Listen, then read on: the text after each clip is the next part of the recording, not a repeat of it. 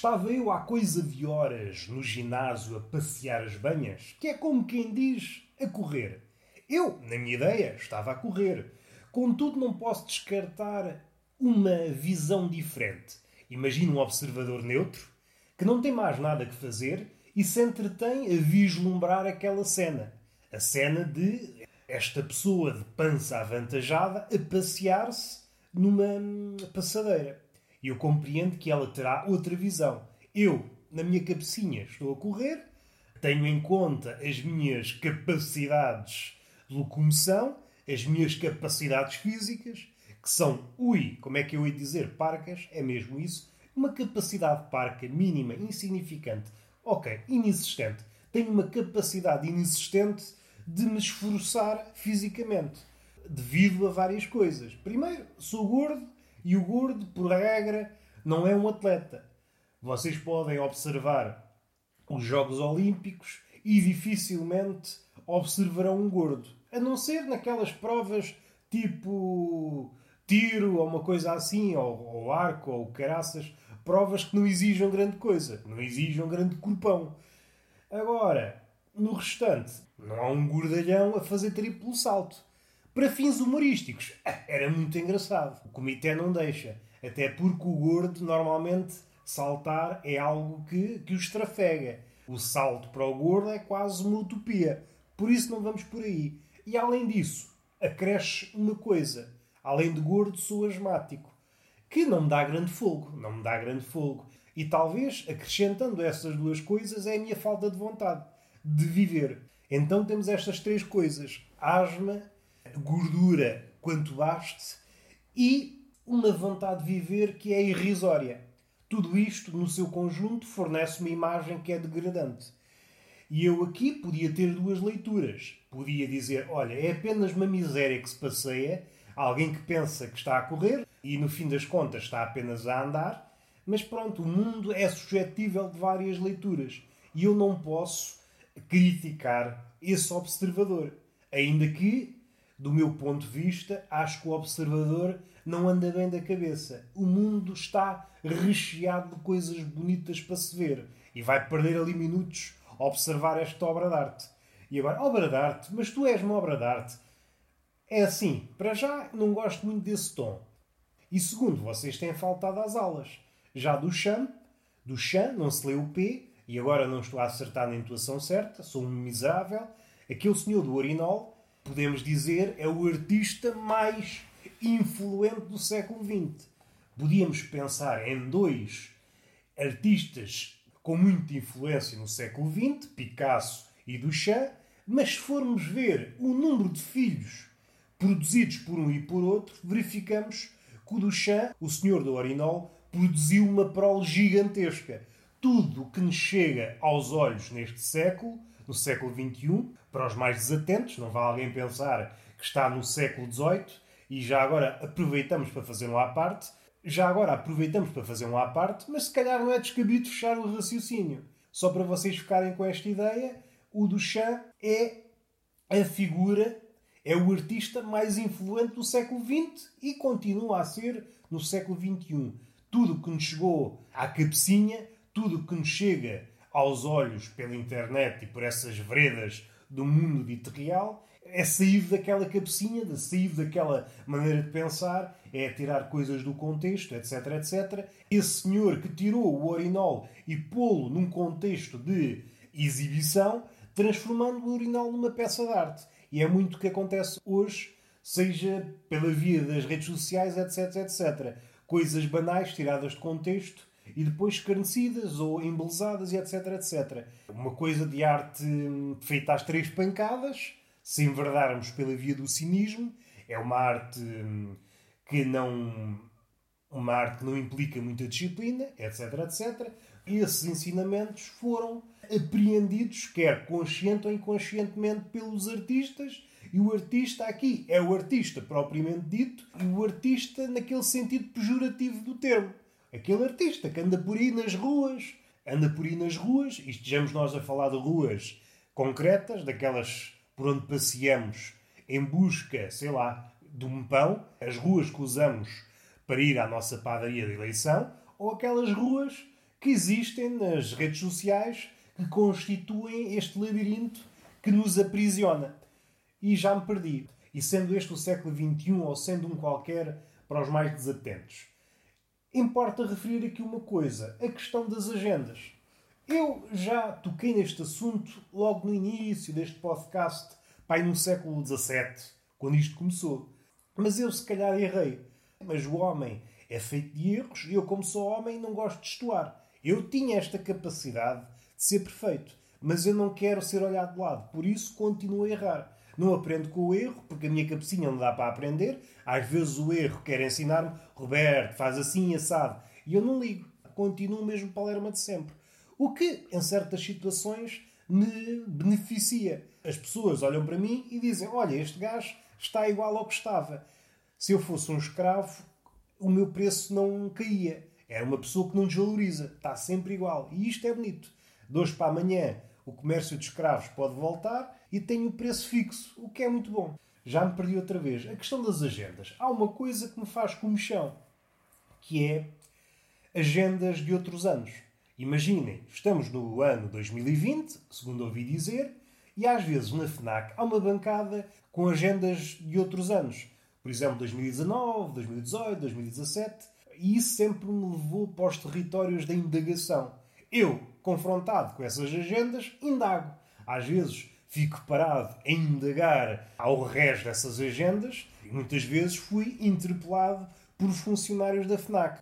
Desculpe, o senhor está bem. Não se intrometa, eu estou aqui a indagar. É pá, se calhar tenho que chamar alguém. Não chame nada que eu estou aqui a trocar um diálogo com estas agendas. Ah, sendo assim, vou-me embora. É melhor, é a melhor coisa que você faz. Vá-se embora que é para não ver chatices. E é assim que eu normalmente comunico com as pessoas de forma mais ou menos educada. Regressando às agendas. A minha primeira atitude, que já foi comunicada neste podcast em tempos idos, em que os animais falavam, a minha atitude era achar a coisa parva. De que vale haver agendas de outros anos? As agendas de anos passados são vendidas a preços muito baixinhos.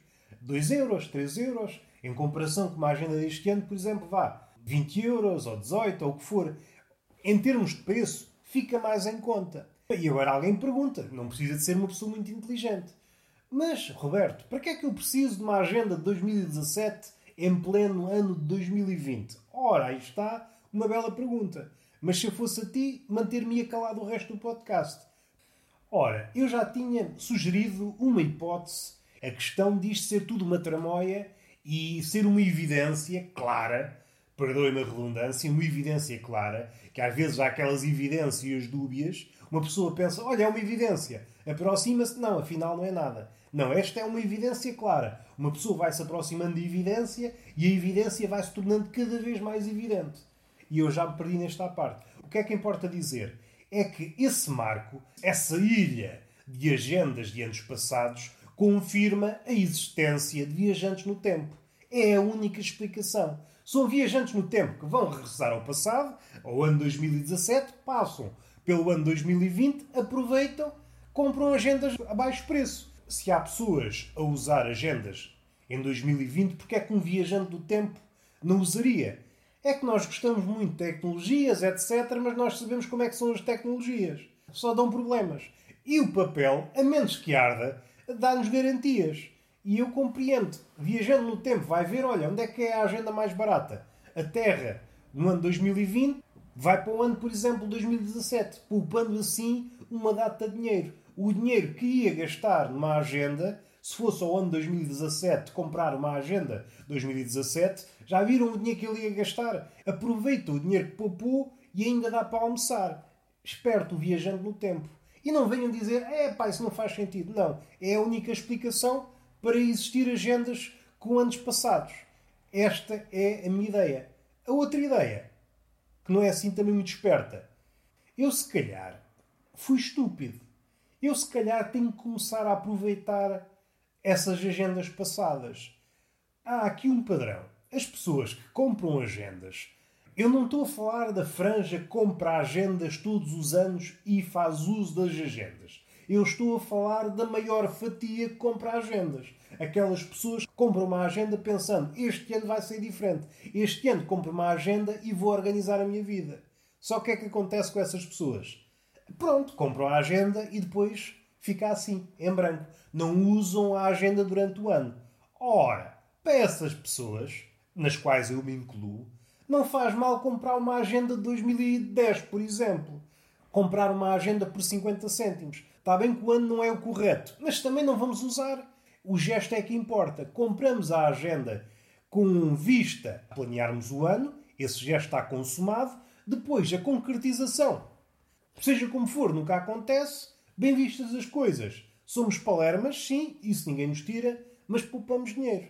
É cenas que eu penso. Estes pensamentos vocês não apanham em podcasts. Que há podcasts que eu bem sei. Há podcasts que eu bem sei.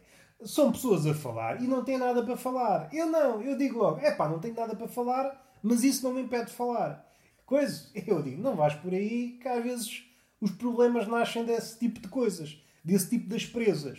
Nós, diante de coisas absurdas, temos que calar e mamar. A não ser que essa coisa absurda seja um pênis. E aí dividimos. Há pessoas que dirão, sim senhor, porque não mamá-lo? E há outras que dizem, não, não, eu não quero mamar. Eu não quero mamar esse pênis. Cada um é livre de fazer aquilo que quiser. Mas também temos que ver uma coisa. Eu, que inicialmente poderia estar nas fileiras daqueles que se negam a mamar o pênis, já tenho maturidade suficiente para verificar que esse pênis, seja verdadeiro ou metafórico, me pode levar para certos caminhos. E eu, embora não seja amigo, não seja apreciador de pênis, também sou capaz de ver que eh, o ato de o mamar me podia alavancar para outros sítios. E até posso ter outro tipo de pensamento. Dar este salto feio e pensar: hoje posso não gostar, mas amanhã posso gostar. Tenho que aprender a gostar. Já me aconteceu várias vezes com a cerveja. Eu antes não gostava de cerveja e hoje adoro cerveja. Já me aconteceu com a cebola. Eu não gostava de cebola e hoje como cebola. Quem é que diz que o pênis não é a seguir? E eu às tantas estou a criar aqui uma relação conflituosa com o pênis, estou a impedir que a minha vida avance, porque o pênis tem esta coisa, o pênis, seja ele metafórico ou seja ele literal, às vezes é filantropo, às vezes, olha, estou aqui, recebe-me e eu dar-te-ei tudo. E é esse tipo de coisas que eu estou a criar obstáculos. Por isso, não sei, se calhar tenho que mudar a minha mentalidade. Tenho que ser mais flexível no que ao pênis diz respeito. E já me perdi. Tudo isto começou numa passadeira. Estava eu a passear estas banhas e há pessoas que dizem: é pá, correr numa passadeira. Eu gosto é mais de correr lá fora. Mas eu percebo que lá fora tem umas vistas, tem umas paisagens, com sorte podem cruzar-se com mulheres bem apetrechadas de carnes. Sim, senhor, ninguém diz que não. O problema já me tem acontecido. Uma pessoa vai correr, corre aí pelo mato. Se não gosta de pessoas, vai correr para o mato, vê umas lebres, umas perdizes, etc. Depois, subtão, a energia acaba. Você, epá, não tenho energia. Acaba a corrida. O que é que sucede? Vocês têm que percorrer o caminho inverso até casa. E isto é chato. Pelo menos para mim, que sou uma pessoa pouco dotada de energia e de vontade de viver. Eu, quando me acontece uma coisa dessas, já não acontece. Isto era coisas de pessoa jovem que não tinha ainda muita experiência na vida. Quando isso me sucedia em tempos idos, ficar no mato sem força, aprecia-me logo: olha, a partir de hoje sou ermita, não vou voltar a casa. Vou encontrar uma gruta para me coitar e vou viver o resto dos meus dias aqui. E o convívio, que às vezes o convívio falta. Só espero é que os animais gostem das minhas cantorias. Eu vejo nos filmes da Disney que as princesas desatam a cantar, os animais aproximam-se. Porquê é que isso não acontece no mundo real? Um gajo como eu, um jagunço, sentado numa pedra, começa ali a cantarolar, por exemplo, a Rosinha, eu gosto de não sei do quê, eu não vou enverdar para a maluquice. Vocês têm conhecimento do refrão, não vale a pena explicitá-lo. Alguém a cantar a música da Rosinha e os animais aproximam-se. Não sei se é pela, pela qualidade musical, se é pelo fascínio da letra. Os animais estão habituados a ouvir aquelas letras de princesa e nesse cenário, contactando com essa música, com essa letra de pendor buçal, entusiasmam-se. Eu compreendo o lado dos animais. Sempre ouvir aquelas cantigas depois também desmotivam. Ah, já me esquecia. Hoje estou muito. Esquece disso. Qual é a vantagem de estar na passadeira? É quando nos cansamos, paramos a passadeira e estamos exatamente no mesmo sítio. Dá a ilusão que não tivemos a correr. Às vezes para mim não é uma ilusão, que eu sou gordo. Não é preciso também esgotar o cérebro nesses voos imaginativos. Não preciso de voltar do mato. Estou exatamente no mesmo sítio. Uma desvantagem de correr no ginásio é os barulhos. No ginásio reuniu um conjunto de pessoas que, além dos barulhinhos que fazem ao levantar ferro, fazem muito barulho a jogar pesos para o chão. Há um género de pessoas que está a fazer exercícios com manguitos ou nas máquinas, quando acaba o exercício, joga tudo para o chão. É engraçado porque faz um cagaçal do caraças. E eu estava a pensar em coisas enquanto estou na passadeira, como é meu hábito, e aquilo estava-me a perturbar. E eu comecei a imaginar que engraçado seria se eu parasse e dissesse: se faz favor, façam menos barulho, que eu estou aqui a pensar na passadeira. Comecei-me a rir, que é uma coisa que eu às vezes faço. Às vezes penso num cenário estúpido, que seria engraçado concretizá-lo na vida real, e depois, diante desse absurdo, começo-me a rir e começo a pensar: se alguém está a olhar para mim neste momento, a ver um gajo pançudo a suar e a rir-se, pensa: este gajo já não está bem. E é um diagnóstico normalmente acertado. Mas deu-me mesmo vontade de parar a passadeira e dizer: meus amigos, faz favor não jogar pesos para o chão. Uma pessoa está aqui a pensar, a ter pensamentos elevados e vocês só. Pau! Pau! Que é isto? Mas isto somos alguns animais? Eu não preciso saber que vocês estão a fazer exercício. Vocês façam exercício e ninguém precisa de saber. Já chega depois mostrar para as redes sociais. Olhe para o lado, está tudo agarrado ao telemóvel. Está tudo, está tudo agarrado, está tudo agarrado. Que é uma beleza, por exemplo, para mim, às vezes sucede, estou eu e várias mulheres no ginásio, eu posso estar a desfrutar daquela visão de corpos que ninguém repara que eu estou a ser um depravado. Porque está tudo com os olhos enterrados no telemóvel. Esse é o lado bom. O lado mau é que não há cruzamento de olhares. É como se fossem, sei lá, estivesse tudo fechado dentro da sua saca e não houvesse possibilidade de comunicação. Que é muito triste. Antes havia coisas engraçadas a suceder no ginásio, não digo quais, mas algum tipo de convívio. Hoje não. Os. O som dos manguitos e do ferro bater no chão. Pá, pá! E é isto. É uma mistura de notificações, pessoas a arfar estupidamente e ferro a bater no chão ou manguitos a bater no chão. Não deixam alguém como eu pensar. E é triste. É triste. A vida é triste. É a vida que temos e temos que lidar com isto. Vamos respirar fundo. A respeito das obras. Deixou de chover. Deixaram de trabalhar. Isto é pessoal que só trabalha durante a chuva. Mais uma vez, estou desconfiado que são parentes daquelas formigas com asa, as aguidas. Está fechado o podcast. Um beijinho nessa bochecha, outro na boca, que é para a boca não ficar com ciúmes, e uma palmada fogosa, mas igualmente didática, numa das nádegas. Até à próxima. Até à próxima. Até à próxima. Até à próxima. Não consigo dizer até à próxima decentemente. Até à próxima. Até à próxima. Até à próxima. Até à próxima.